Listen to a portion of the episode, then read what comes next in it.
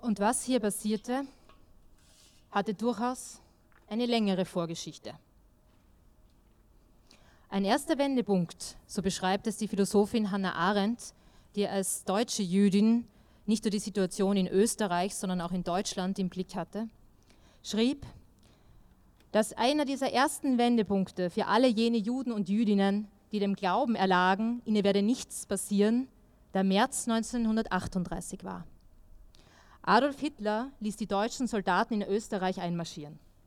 Die Übergriffe gegenüber Juden nahmen zu, ebenso ihre Suizidrate. Optimismus und Zuversicht waren innerhalb kürzester Zeit in Pessimismus umgeschlagen. Das Grauen, das sich andeutete, war für viele kaum zu glauben.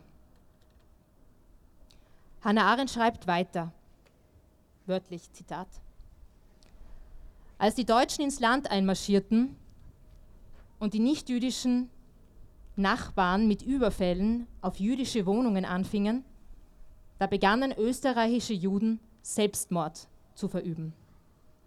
Im Unterschied zu anderen Selbstmördern lassen unsere Freunde keine Erklärungen ihrer Tat zurück, keine Beschuldigung, keine Anklage gegen eine Welt.